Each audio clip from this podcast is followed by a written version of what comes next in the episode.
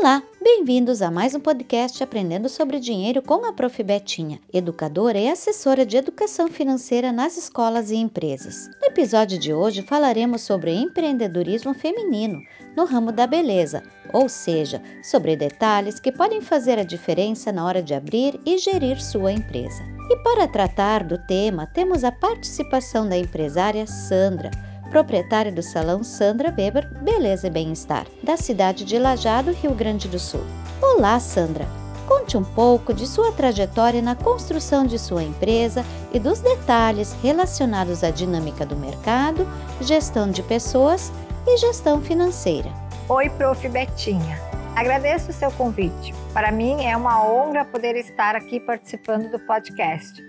A minha trajetória no ramo da beleza iniciou em meados de 2002, enquanto conciliava o trabalho de secretária médica em turno integral com freelances de maquiadora aos finais de semana. Com o passar de dois anos e ao final da minha segunda licença maternidade, recebi uma proposta para trabalhar em outro salão da cidade. Lá aprendi muito sobre cabelos, uma vez que até então eu apenas maquiava. Dois anos após, eu e uma colega decidimos abrir o nosso próprio salão, onde fomos felizes por nove anos e então decidimos nos separar. Foi em 2016 que o Sandra Weber Beleza e Bem-Estar nasceu. O início foi muito desafiador devido às incertezas de abrir um negócio próprio. Porém, com muito esforço e dedicação, já estamos completando o quinto ano de atividade. O nome surgiu com o intuito de transparecer os principais valores que prezo na área de beleza além de deixar todas as clientes mais bonitas, é fazer com que sintam-se bem ao frequentar o meu espaço. Sobre os desafios do mercado, acredito que a constante busca por conhecimento e aperfeiçoamento são essenciais para manter o negócio atualizado, tanto em serviços como em produtos e experiências geradas para as clientes. A gestão de equipe sempre é desafiadora, independente do setor em que a empresa atue pois quando lidamos com pessoas, sabemos que todos nós somos diferentes uns dos outros.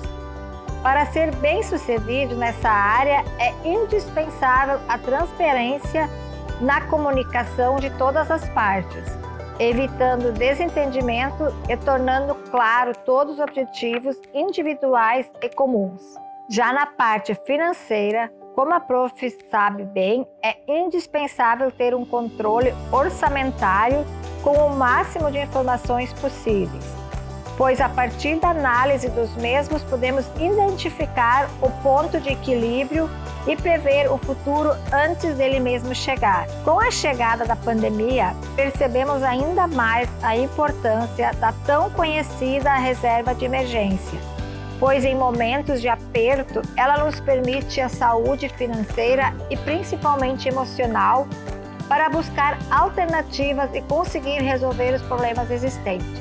Muitas empresas pequenas e médias vieram à falência justamente por ignorar a importância da saúde financeira e acabaram gastando tudo que entrava sem consolidar imprevistos futuros quero trazer três dicas importantes para quem quer empreender. Estude sobre gestão financeira com atenção aos seus gastos, orçamentos, margem de lucro e investimentos necessários à prosperidade do negócio. Proporcione momentos de aprimoramento de sua equipe com reuniões internas e cursos em conexão com o mercado.